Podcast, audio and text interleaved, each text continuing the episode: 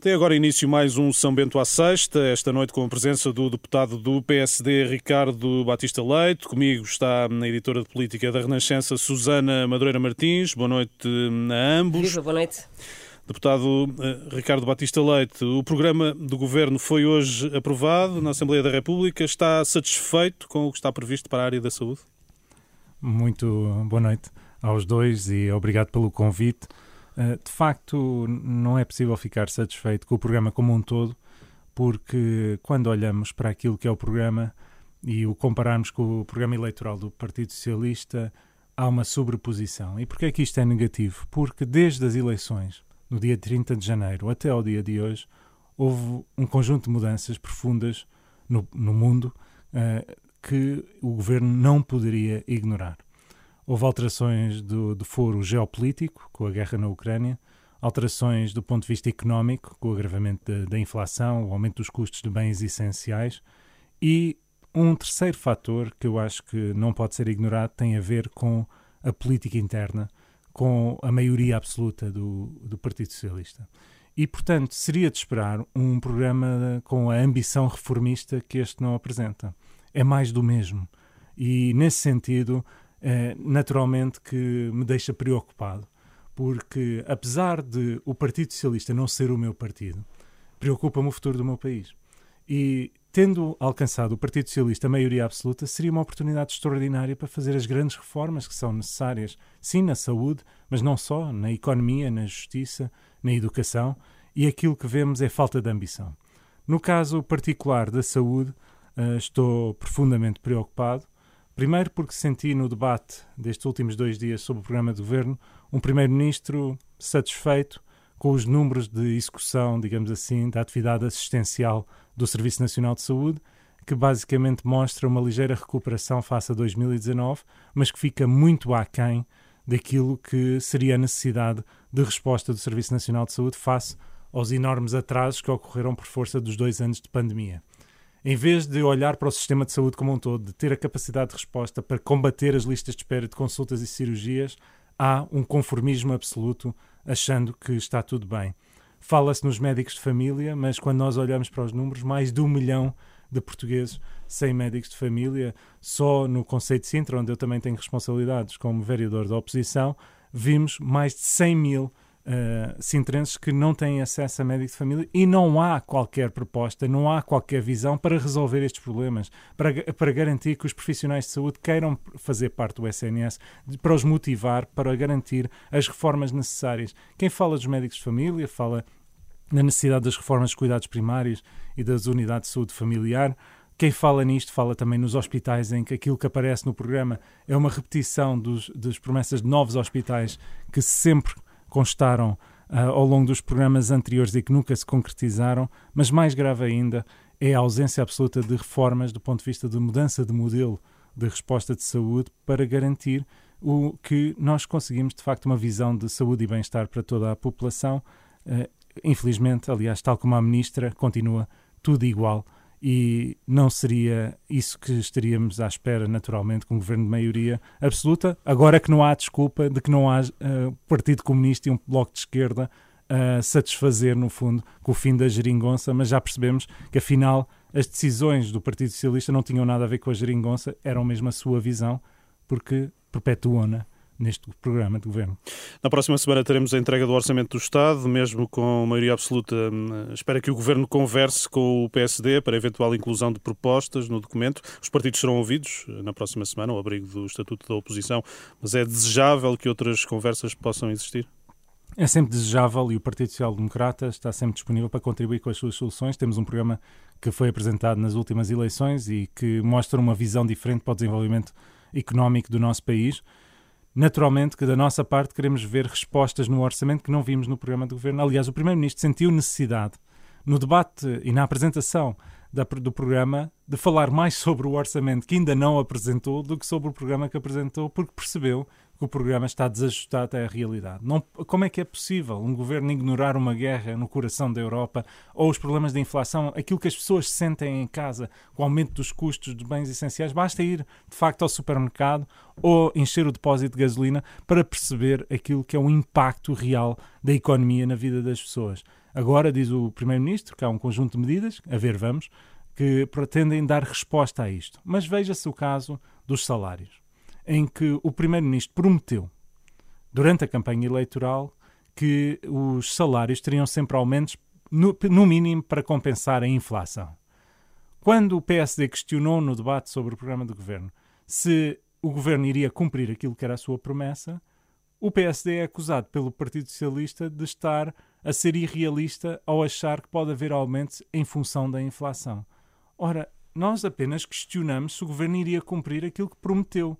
Infelizmente, mais uma vez, estamos perante uma situação em que o governo prometeu algo sobre o qual não tinha capacidade e domínio de resposta. Mas há algo que este orçamento, infelizmente, eu creio que vai refletir e que é uma consequência de seis anos de governação uh, do Partido Socialista em geringonça que é todas as folgas orçamentais que, ia, que ainda iam existindo foram gastas para acomodar pedidos do Bloco de Esquerda, do Partido Comunista, e agora que estamos numa situação de crise por força da guerra, a seguir a uma pandemia de dois anos, essas folgas deixaram de existir. E, portanto, Portugal, que já está na cauda da Europa do ponto de vista de crescimento económico, não tem no fundo, a folga necessária para agora poder, de facto, responder do ponto de vista económico e ultrapassar os países, e pelo contrário, vamos sendo arrastados cada vez mais para o fundo da, da lista de, dos países menos produtivos e com menor crescimento na Europa.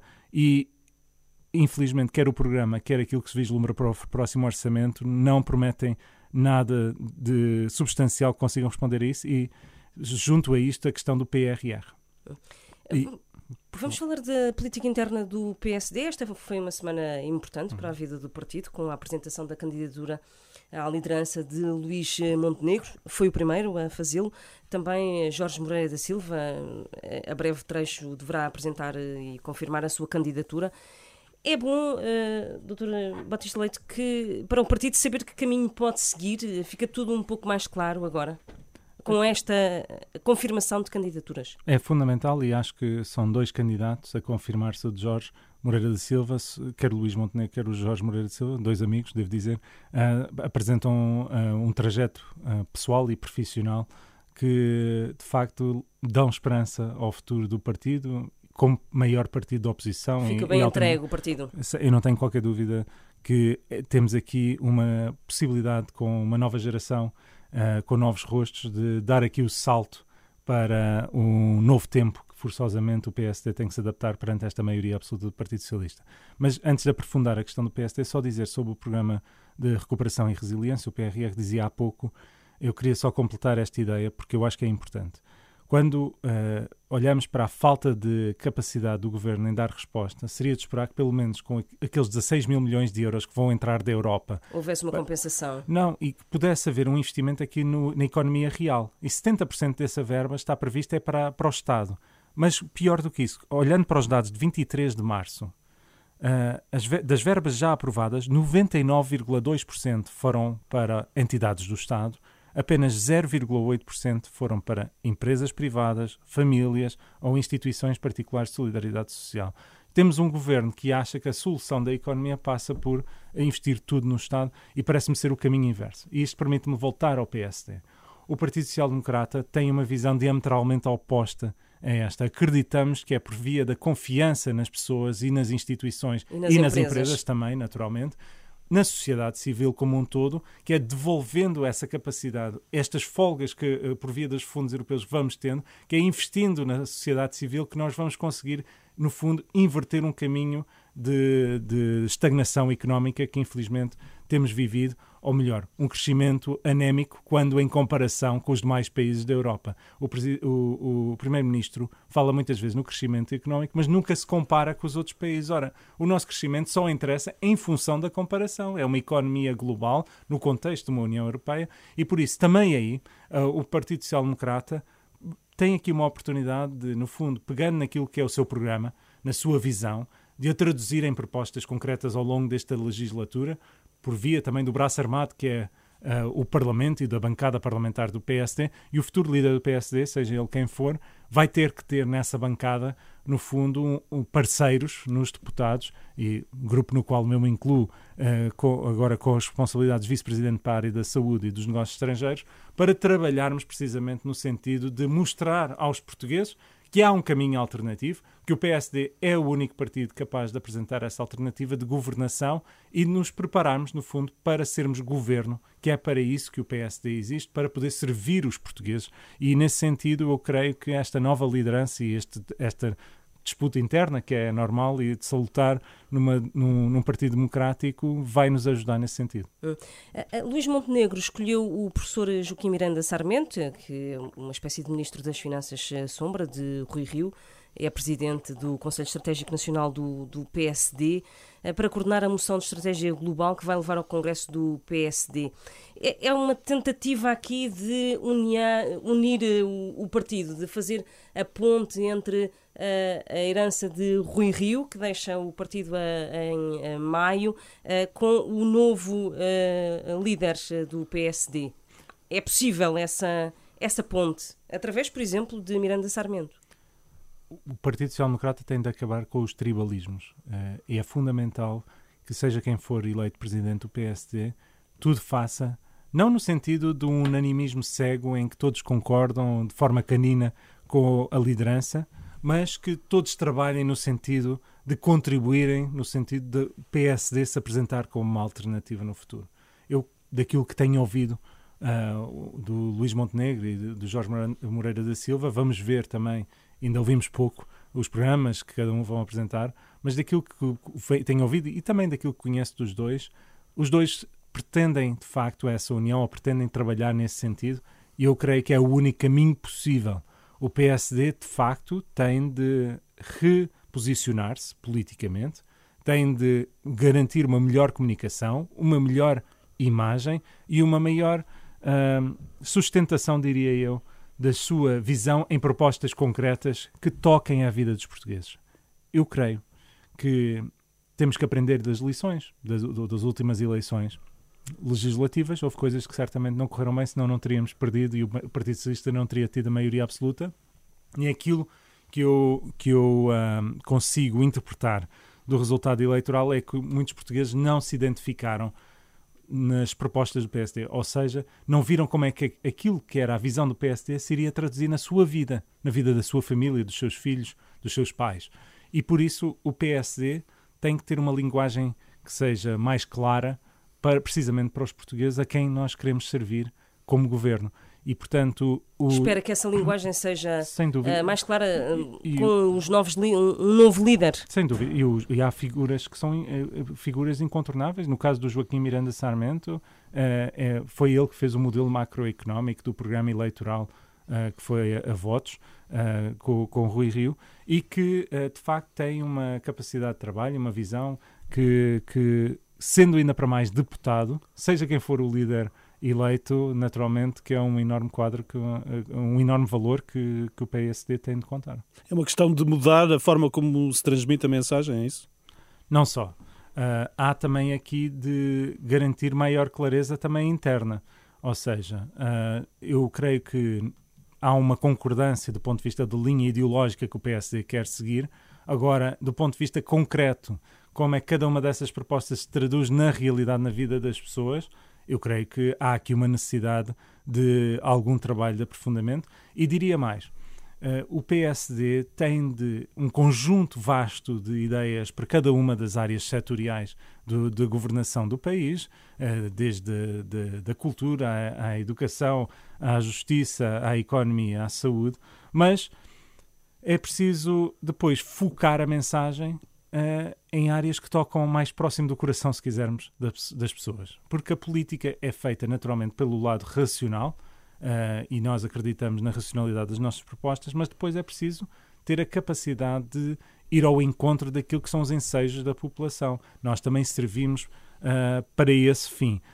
Esse trabalho é um trabalho que exige melhor conhecimento da sociedade, exige a utilização até da ciência para melhor conhecer o, os ensejos, o, as preocupações, as, as dificuldades que o povo português vai sentindo, para garantir que também vamos ao encontro à luz daquilo que é a nossa matriz uh, ideológica e, e, e, política. E, portanto, há aqui um trabalho que eu creio que, uh, por exemplo, o Conselho Estratégico Nacional, que foi criado sob a liderança de Rui Rio, pode dar aqui um salto uh, precisamente para evoluir no sentido de, ser um instrumento de apoio na construção dessa mensagem, assim como olhando agora a médio prazo, para além das eleições europeias, que é o primeiro grande desafio eleitoral que temos em 2024, o PSD tem de se focar de forma uh, crítica uh, e vital nas eleições autárquicas de 2025. A nossa maior força e a, os momentos em que o PSD se apresentou mais forte perante o país foram os momentos em que nós nos conseguimos afirmar no poder local com candidatos fortes a autarquias, e a verdade é que há muitas autarquias que vão terminar um ciclo de três mandatos com determinados presidentes, onde o PSD tem uma oportunidade de poder conquistar essas câmaras, e isso, esse tipo de trabalho exige um trabalho de terreno, de proximidade, e o próximo líder do partido vai ter que trabalhar com, no fundo, as estruturas do PSD no, no, no terreno, uh, aproximando pessoas de fora do partido, da sociedade civil ao PSD, para nós, no fundo, nos posicionarmos como verdadeiros líderes no poder local, para a seguir podermos ser líderes no país como um todo. Fez essa referência há pouco, foi eleito vice-presidente da bancada do PSD esta semana. Está disponível para continuar quando o PSD tiver um novo presidente? Da minha parte, eu estou absolutamente disponível, primeiro que tudo, uh, para garantir que o próximo líder do Partido Social Democrata sinta que tenha todas as condições para exercer o seu mandato com máxima eficiência e eficácia. E, portanto, da minha parte, estou disponível para fazer aquilo que o próximo presidente do partido entender como uh, necessário e eu creio que todos estamos imbuídos neste espírito de garantir que o PSD encontre este novo rumo para se posicionar como o verdadeiro partido da oposição neste momento e como partido de alternativa ao, ao, ao poder socialista hoje maioria absoluta, mas que nós esperamos numa primeira oportunidade de poder vencer. Vamos falar de uma área que conhece bem, que é a saúde e ainda a pandemia. Já passaram aquelas eh, cinco semanas que o governo uh, disse que seriam necessárias para fazer a, eh, a avaliação e a revisão eventual das restrições da pandemia. Há condições neste momento para serem totalmente levantadas ou ainda considera que é prematuro? Bom, Sobre essa matéria, como sempre, defendemos há uma responsabilidade maior da Autoridade Nacional de Saúde, que é a Direção-Geral de Saúde, em se pronunciar sobre isso. E é, seria importante que a DGS dissesse qual é a posição dos técnicos, que serviram sempre, digamos, de consultores ao poder político, normalmente por via das reuniões do Infarmed, para tomar essa decisão. Agora, eu permito-me dizer aqui, partilhar aqui algumas reflexões face do momento em que estamos a ver. Primeiro, no que diz respeito à restrição que as pessoas sentem mais no dia a dia, que tem a ver com as máscaras. E há aqui um, um, momento que eu creio que estamos a viver que permite evoluir no sentido da responsabilidade individual. O que é que eu quero dizer com isto? Acabarmos com a obrigatoriedade, mas termos campanhas que sensibilizem as pessoas que, particularmente quando estão em espaços fechados, uh, que se, se tiverem sintomas de alguma natureza ou se tiveram algum contacto de risco uh, com alguém infectado, utilizarem uh, como etiqueta, se quiser, social, uh, a máscara para garantir a proteção de terceiros e essa consciencialização e responsabilização eu acho que é fundamental. Para além de determinados contextos onde eu acho que a máscara não vai sair, como é o caso das unidades de saúde, os hospitais, os centros de saúde. Aliás, uh, como médico, olhando para trás, é até.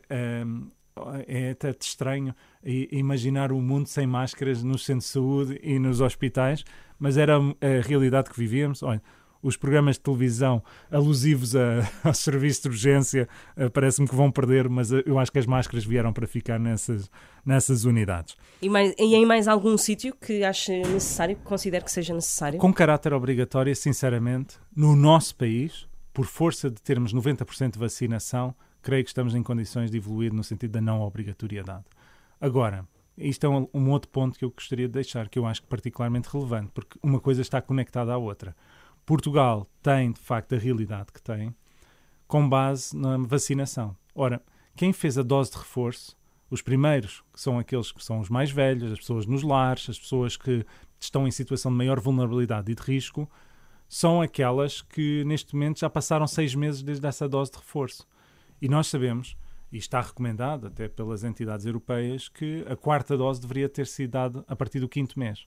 E, portanto, simultaneamente com a questão das máscaras, temos que resolver a questão da quarta dose, enquanto não tivermos uma vacina que seja mais duradoura do ponto de vista... E o que é que de defende em relação à quarta dose? É que todas as pessoas, começando particularmente por aquelas que estão em situação de maior risco, acima dos 65 anos, pessoas que residem em lares, pessoas com outras doenças, aliás, a recomendação já saiu para pessoas acima dos 50 anos, façam a dose de reforço, assumindo-se que a dose de reforço diminui a hospitalização.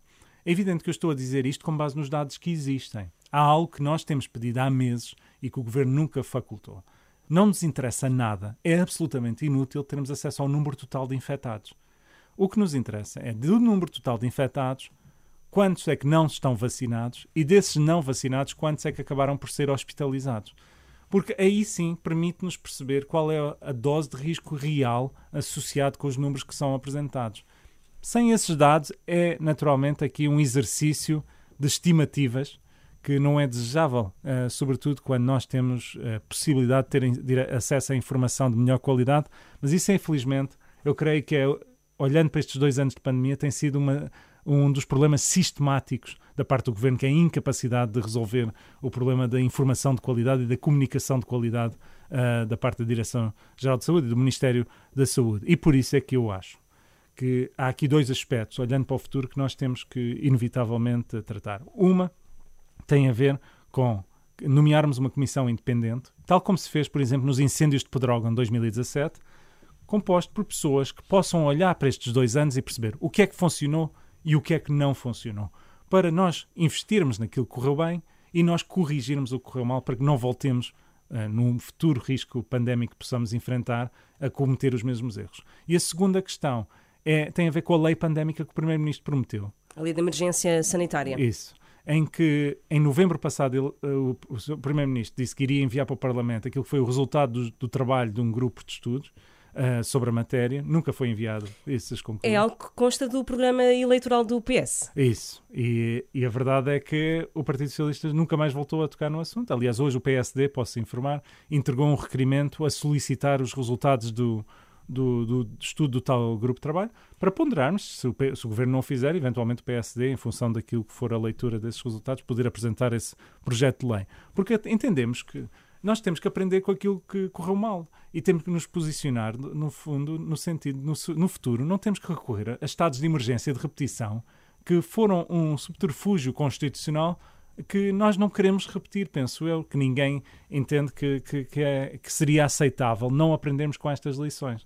E se calhar um terceiro eixo só juntar aqui, que é um tratado mundial uh, contra as pandemias que a Organização Mundial de Saúde tem defendido e que Portugal poderia de facto assumir aqui uma posição favorável e que até hoje ainda não assumiu.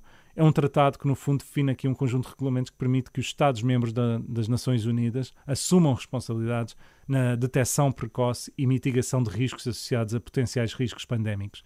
No fundo, olharmos para o futuro para que daqui a 100 anos não olhem para nós, como no, para, para, para a nossa geração, como nós olhamos para aqueles que em 1918 enfrentaram a gripe espanhola e não conseguiram preparar adequadamente o mundo ao ponto de termos vivido a Covid-19 da forma como vivemos. Doutor hum, Ricardo Batista Leite, uh, agradeço a sua presença em mais um São Bento à Sexta. O nosso tempo hum, chega ao fim. Obrigado por ter estado connosco. O programa vai estar disponível em rr.sap.pt. Susana Madureira Martins, encontro marcado para daqui a 15 dias, para a semana. Até daqui a duas semanas, então. É Sexta-feira Temos Santa. a Páscoa, entretanto. Exatamente. Já daqui a pouco, na Renascença, ensaio geral.